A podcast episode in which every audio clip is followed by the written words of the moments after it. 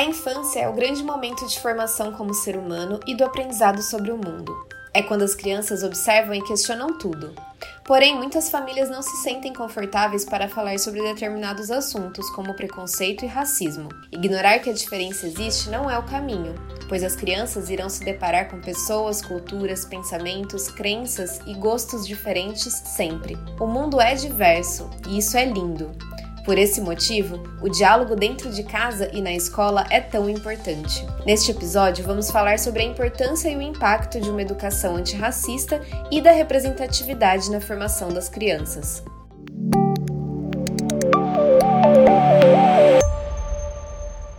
Quem vai acompanhar a gente nessa conversa hoje é o Rodolfo Previato, que é formado em letras, professor de redação e literatura há 10 anos em projetos sociais e hoje ele trabalha aqui com a gente na Play Kids como redator publicitário. Bem-vindo, Rodolfo. Olá, pessoal. Tudo certinho? Rodolfo, aqui a gente sempre começa com uma pergunta que pode parecer simples, mas a resposta nem sempre é tão simples assim. Queria te perguntar o que é racismo? O racismo ele é toda discriminação, todo preconceito, toda violência, seja ela física, verbal, e também psicológica. A gente acaba esquecendo um pouco disso, né? Porque o racismo físico, ele, ele é mais visível, ele é mais violento, né? Porque a gente vê ele. Mas o racismo psicológico, ele também tem um dano muito profundo nas pessoas. Ele também é uma violência social contra indivíduos baseado numa percepção é, étnica de diferenças visuais entre pessoas. Em resumo, ele é um comportamento hostil contra uma determinada categoria de pessoas, que no caso aqui do Ocidente, principalmente pessoas pretas. E acho que uma coisa que é importante ressaltar é sobre essa questão que você comentou do racismo, ele acontecer não só de forma física, né? Pode ser física quanto psicológica, né? E aí, muitas famílias e educadores sentem bastante dificuldade de abordar esse tema com crianças, né? Achando que isso não é um tema para ser falado com crianças, né? Mas essa é uma tarefa muito necessária e urgente para a nossa sociedade. E assim nasceu o conceito de educação antirracista. Primeiro, a gente precisa entender que não ser racista e ser antirracista são duas coisas diferentes. São conceitos diferentes, né? Não ser racista é você não ferir alguém ou é, machucar alguém por meio do racismo, mas ser antirracista é diferente. Ser antirracista é atuar diretamente contra a perpetuação do, do racismo. Uma educação antirracista é uma educação que além de mostrar para a criança, mostrar para o adolescente que sim, o racismo existe, como ele existe, as maneiras com que ele se manifesta e principalmente de onde ele vem, né, as origens do racismo. Não tem como você educar uma criança é, contra o racismo, ensinar para ela o que é racismo sem dizer de onde veio, né, sem contar a, a história do porquê que a gente vive numa sociedade racista. Então, uma educação antirracista ela é uma educação que mostra isso, explica para a criança isso, que conta essa história, sem ter medo de assustar, talvez, porque a, a, o mundo ele, ele vai assustar de diversas formas, né? Eu acredito que a educação ela tem uma maneira de educar, principalmente quando a educação trabalha junto com os pais, de uma maneira não assustadora, mas que prepare essa criança para esse mundo que ele é um mundo complicado, né? Um mundo complexo. Então, uma educação antirracista é uma educação que ensina isso e também dá, principalmente, informação de quais são os instrumentos que existem para lutar contra o racismo, né? E não só é, explicar o porquê que ele existe. Vou te provocar um pouco mais. Queria saber qual é a sua opinião, qual vai ser a consequência, né, de uma educação antirracista para o futuro da nossa sociedade. Acredito que a forma com que a gente trabalha essas questões, ela é muito, ela é muito de grão em grão, né? É complexo, é uma questão cultural. A gente tem que, por exemplo, entender que quando a gente fala de racismo no Brasil, a gente tem que falar diretamente do processo de escravização das pessoas e que o processo de escravização ele durou quase 400 anos. A abolição tem aí nem 200 anos. Então é um processo histórico muito complicado. Não dá para falar de racismo sem falar da questão do racismo estrutural. Tá na moda, né? Falado, que bom, inclusive, que tá na moda esse termo. Só que a gente não pode esvaziar ele, né? De chamar, ah, é racismo estrutural, então não tem como mudar porque é estrutural. A gente tem que falar da estrutura, né? A estrutura está na, nas relações que a gente tem na sociedade. A gente tem ideias muito específicas e muito claras, né? De quem é o patrão, quem é o chefe, quem é o segurança, quais são os papéis sociais de uma mulher, quais são os papéis sociais de uma mulher negra. Então, o impacto de uma educação antirracista é um impacto muito grande na estrutura da sociedade. A gente trouxe hoje o depoimento da Cláudia Garcia. Ela é pedagoga e socióloga e coordenadora do projeto Selo Diversidade Cultural. Ela fala um pouquinho sobre isso e a gente vai ouvir um pouco dela agora. Acredito que alguns de vocês devem estar se perguntando: por que agora está tão na moda esse negócio de educação antirracista? Primeiro, meu filho não é negro. Segundo, nós não somos racistas. E terceiro, a escola é o lugar que envio meu filho para adquirir conhecimento, ser alguém na vida. E não para ficar falando dessas coisas de racismo. Criança é inocente, não tem maldade. E eu digo o seguinte: a educação antirracista é para todos, brancos e não brancos. Entendam que a educação antirracista não se dá no sentido de apontar para as crianças que vivemos numa sociedade marcada pela discriminação e pelo racismo, mas sim pautada numa educação com respeito, em mostrar para todos os alunos que o negro participou ativamente na construção do nosso país. Que existem escritores negros, intelectuais negros, médicos negros, engenheiros negros, heróis negros que a história do negro no Brasil não se resume à escravização. Nós temos outras histórias de lutas, de superação, de sucesso, isso chama-se representatividade. E a representatividade é crucial na construção da autoestima de qualquer criança. E quando construirmos uma sociedade em que o respeito e as oportunidades sejam iguais para todos, poderemos simplesmente dizer educação.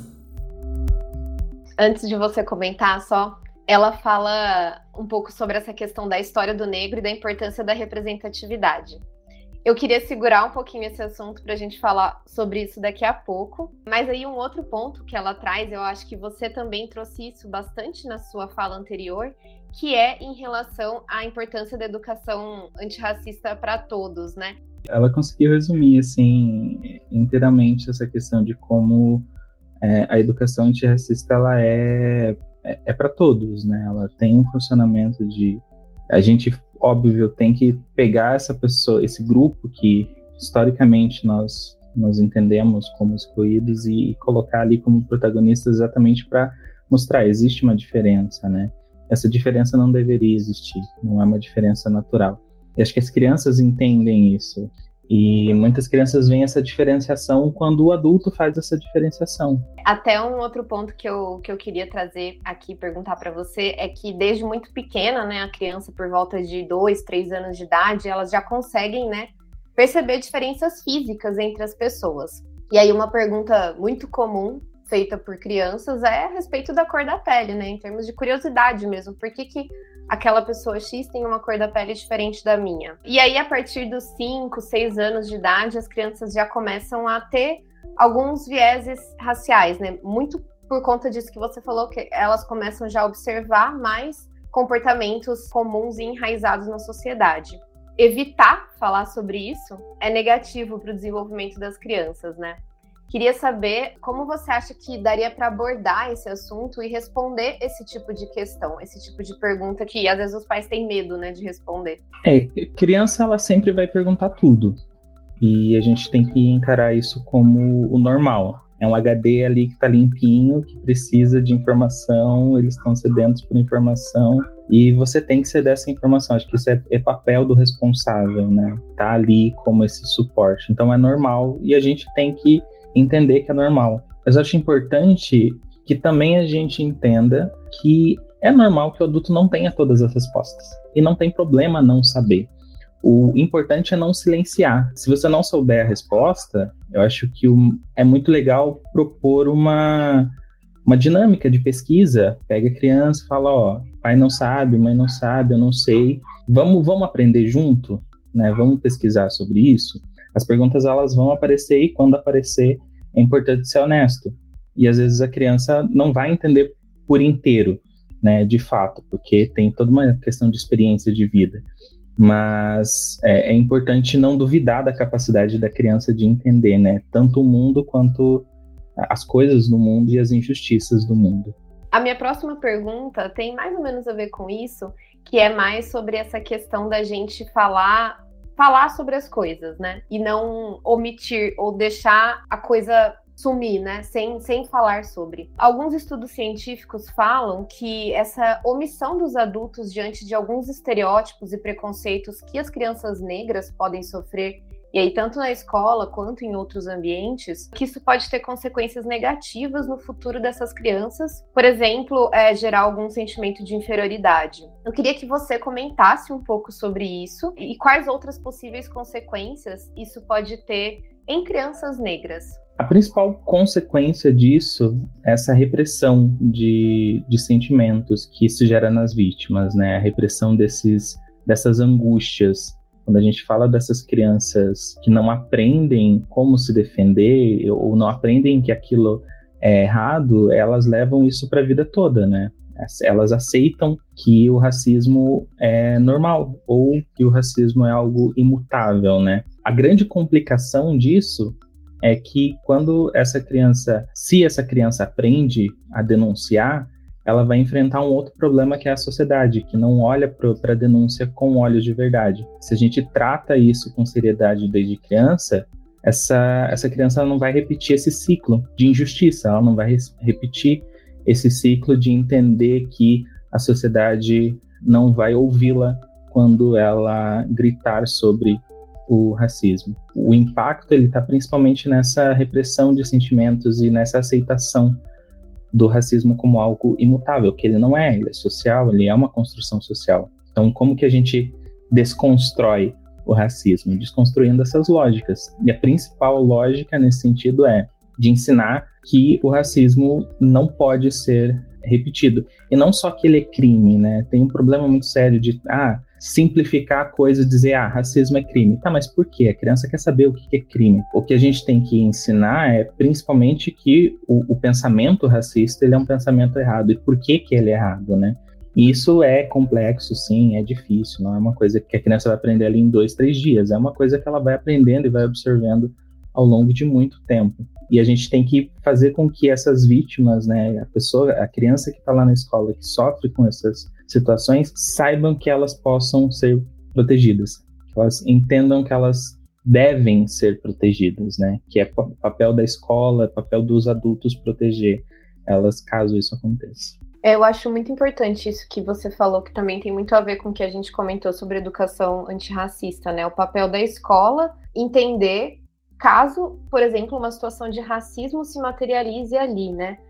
Como que ela vai desenvolver e criar formas de enfrentamento e para educar aquelas crianças, né? Tanto crianças brancas quanto crianças negras, né? Enfim, para que todas se sintam pertencentes e valorizadas a um determinado, em um determinado lugar. E aí, é, a gente tem mais um depoimento aqui, que é o do Michael. Ele é designer aqui na Play Kids, ele é pai da Lorena, a gente tenta trazer coisas para o dia a dia. Então, a gente gosta que ela se beija muito nas bonecas que ela tem. Então, a maioria das bonecas são negras. Tem conversas muito difíceis, assim, a gente lê, mas eu sei que quando acontecem as coisas, também não tem faixa etária. Então, ela precisa estar preparada. A gente tem, tem muito essa preocupação sobre a escola, é, a, quando ela foi com o cabelo trançado para a escola, ela acabou voltando e não queria mais trançar o cabelo. Então a gente trabalha para criar uma menina forte e que hoje ela pede e fala: é, eu quero um cabelo rosa e para ir para escola porque eu gosto. Então a gente tem que trabalhar muito forte nisso. E eu acho que essa questão né, do cabelo que ele trouxe e também no fato dele e a mãe da Lorena terem para eles que é necessário conversar sobre isso, mesmo sabendo que são conversas duras, né, para uma criança, mas que é importante para ela ficar bem, para ela se sentir bem dentro daquele espaço escolar. a Lorena, ela é a única criança negra na escola dela, então acho que esse é um ponto que tem bastante a ver com essa questão de como ela se sentiu quando ela foi com o cabelo trançado, né? Queria que você também comentasse um pouco sobre esse depoimento. É muito difícil, né, a gente tentar se colocar no lugar da Lorena de talvez ela não racionalize como a gente racionaliza, né, todo o processo de racismo, mas ela sente isso. E é muito complicado para um pai, para uma mãe ter que falar de questões que são que machucam tanto eles, né, eles próprios, para alguém ali que ele cuja missão é proteger. É o que ele disse, assim, tem tem momentos que não tem como o que fazer, você tem que sentar e conversar de modo honesto, de modo de modo muito é, objetivo ali com a criança e não duvidar da capacidade dela de, de entender, porque ela já sente, né, principalmente a criança que sofre com racismo, que, que acabou sofrendo algum episódio racista. Então, se acontecer, fala com a gente. Ainda mais ela ali que está numa escola que ela é a única criança, aspas, diferente. Então, esse olhar diferente ele sempre vai acontecer. A gente precisa preparar as crianças para que quando elas recebam esse olhar diferente, isso não machuque. Isso é, deixe eles, eles e elas mais fortes, né? que é muito bom e muito gostoso ser diferente. Exatamente. Acho que um ponto que eu, que eu queria conversar com você é sobre essa questão da diferença, né? É, eu acho que é importante falar sobre sermos diferentes, né? Não ignorar que as diferenças existem. Uh, é importante falar sobre diferença física, é importante falar sobre diferença cultural e mostrar que a diversidade é muito legal e muito positiva na sociedade, né? Uh, inclusive, eu acho que conteúdos infantis, lúdicos, podem ajudar muito nisso.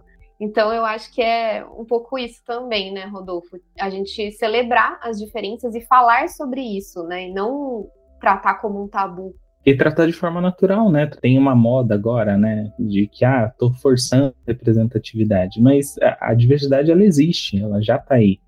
O que a gente está fazendo é só não ignorar ela. Você não vai deixar de ver determinados grupos, você não vai deixar de ver pessoas brancas, você não vai deixar de consumir cantores e cantoras, ou ver protagonistas, ou ler livros com crianças e personagens brancos. Mas por que só eles têm que estar tá lá? Por que só esse grupo tem que estar tá lá? Né? A gente pode ter protagonistas, músicas, canções, livros, filmes com pessoas pretas, pessoas amarelas, indígenas também. É muito importante falar sobre a nossa ancestralidade indígena no Brasil, que a gente aprende pouquíssimo. A diversidade nada mais é do que ser plural. Quanto mais pluralidade, mais essa criança vai entender que o mundo é dessa forma, porque o mundo é dessa forma. Né? E agora eu queria trazer o depoimento da Gabriele. A Gabriele é estudante de jornalismo e ela é finalista do projeto Criativos da Escola. Para mim, a referência preta hoje em dia para o público infantil está muito mais forte. Hoje em dia a gente vê bonecas pretas, hoje em dia a gente vê desenhos animados com personagens pretos, né, protagonistas, mais artistas, mais livros educativos falando sobre a cultura preta, né? Alguns livros até mostrando figuras importantes na história mundial, né? E nas mudanças que essas figuras trouxeram. Então, acho super importante isso, coisa que não existia antigamente. Normalmente, as nossas referências nos desenhos, né? Nas princesas, nos príncipes, eram todos brancos e hoje em dia a gente pode ver essa mudança, essa esse começo né, de mudança na, na infância, né, na visão das crianças. Então, eu acho que fortificar isso, fortalecer essa presença, essa representatividade que a criança preta precisa é muito importante, né? Para ela se reconhecer como alguém que pode realmente realizar muitas coisas, para ela se reconhecer como uma pessoa boa, bonita e aceitar como ela é. Então, acho muito importante isso na construção da criança preta, a representatividade, as informações, né, de pessoas importantes, né, pretas, que ajudaram a construir o mundo também, porque normalmente nas escolas a gente só aprende, a maioria das figuras são brancas, mas é bom trazer esse conhecimento para a criança, para ela também crescer sabendo como é que é a cultura e sabendo também de todas essas transformações que figuras pretas fizeram. E eu queria saber um pouquinho a sua opinião né, sobre isso, sobre a importância da, da representatividade.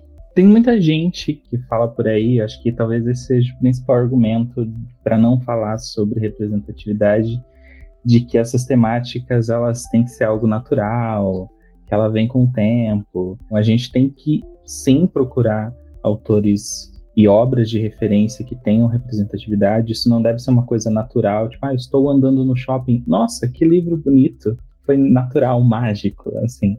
A gente tem que buscar sim, tem que apresentar isso só que essa, essa apresentação ela tem que ser tem que ser uma apresentação é, simplificada, né, para criança. Você não tem que forçar. Acho que uh, as pessoas entendem assim a, a representatividade como ah, vou pegar um livro com uma protagonista mulher preta, vou falar, olha meu filho, essa é uma mulher preta forte. Você não precisa fazer isso. O fato de existir isso, talvez a criança preta precise disso, né, por uma formação ali de já ter sofrido racismo. Mas quando a gente está falando sobre racismo, essa apresentação não precisa ser uma apresentação é, artificial. Ela é uma apresentação comum de ver aquele personagem. Quais são os personagens que essa criança está, por exemplo, vendo em jogos, né? Quais são os personagens que ela utiliza em avatares? As crianças um pouquinho mais velhas, né? De que forma que essa pluralidade de pessoas aparece no mundo dessa criança. Enquanto responsável, a gente tem que trazer isso, apresentar isso, mostrar isso, e isso tem que ser feito de uma maneira simplificada, né? Sem precisar explicar de fato, ó, estou trazendo esse personagem para que você tenha uma experiência com. Não, só apresenta, só traz isso. Acho que tratar de modo natural é isso. Apresentar, mostrar e dizer. Existe. O que a gente não pode tratar como natural é achar que não existe. A gente tem que ensinar as crianças, fazer com que elas aprendam a não ser racista também, a partir desse ponto, né? Porque daí ela aprende vendo, ela aprende respeitando, ela aprende admirando, ela aprende amando, né? Pessoas pretas, produções culturais de pessoas pretas e de outras etnias também, né? E tem muita produção por aí de populações orientais, de, dos diversos povos orientais, né? Que a gente trata o aspas oriental como uma coisa só, mas tem uma diversidade imensa lá também, e isso pode ser apresentado como algo muito maravilhoso, né? Dessa diversidade do mundo, de olha a quantidade de coisas diferentes que nós temos, mostrar esses personagens da nossa história, mostrar essa força que tem das outras culturas é fundamental para fazer com que as crianças entendam que o mundo é diferente e que tá tudo bem. É exatamente isso que você falou. Eu acho que é abrir as portas, né? Apresentar para que a criança possa ter aquela referência como exemplo, como a Gabriele comentou no depoimento dela, né? Nosso papel é dar as ferramentas para que a criança se descubra, se entenda, conheça a sociedade, conheça a diversidade e celebre a diversidade, né? E aí, para finalizar, então, quais são as principais dicas que você pode dar para as famílias, e aí famílias brancas, famílias não brancas, para falar sobre racismo? primeiro lugar, é fundamental não silenciar as perguntas. A gente não pode deixar que as perguntas não sejam feitas. Tá tudo bem não saber a resposta. E não saber a resposta, na verdade, é ótimo. A partir disso, você pode promover exatamente essa, essa busca por, por conhecimento, né? Então, diga que nesse momento você não sabe, mas você vai buscar informação, traz a criança para buscar informação, fala, ó, vamos pesquisar junto, vamos aprender junto. A gente é referência para elas. Então, quando você admite que você respeita, você entende o que ela, que ela pensa, é muito mais fácil para ela aceitar e aprender também. Em segundo lugar, eu acredito que a gente tem que respeitar, partindo disso, né, respeitar a inteligência das crianças. Às vezes a gente é, deixa de falar algo porque acha que eles não vão entender e acaba fazendo com que eles repitam o que eles é, veem na sociedade. Uma terceira coisa é sobre ser exemplo. A gente tem que ser exemplo, tem que falar e tem que agir com igualdade. Não adianta você falar que é errado e ir lá e fazer comentários racistas. Não adianta você falar que é errado e tratar as pessoas de modo diferente, né? Eu acredito que por último, a quarta coisa é apresentar de modo proposital mesmo a diversidade, trazer isso para o mundo da criança, tem que trazer isso para a realidade da criança. Como eu disse antes, não precisa ser, você tem que colocar, ah, não, aqui você vai assistir agora esse episódio aqui porque tem uma personagem não precisa ser isso, né? Pode ser de modo natural. Mas buscar isso tem que ser proposital, não pode ser deixado ao acaso, seja livro, seja filme, série, música. O que importa é lembrar para essa criança, mostrar para essa criança que diversidade já existe. Mostrar essas coisas não vai ameaçar nada na vida dessa criança, só vai aumentar a capacidade dessa criança de ter empatia e de respeitar os outros grupos e as outras pessoas. Rodolfo, queria te agradecer muito por ter participado aqui com a gente, por ter contribuído seu pensamento. Eu acho que foi muito rico. Gostei bastante do nosso papo. Eu espero que você tenha gostado também e quem está nos ouvindo também tenha aproveitado bastante. É, e eu queria convidar, né, quem está ouvindo a pensar sobre esse assunto não só no mês de novembro, né? Mas é uma pauta que precisa ser pensada sempre, está nos nossos debates cotidianos. Então, é isso. Obrigada, Rodolfo. Obrigado pelo convite, adorei participar. Os depoimentos foram maravilhosos, assim, foi muito bom. Obrigado, gente.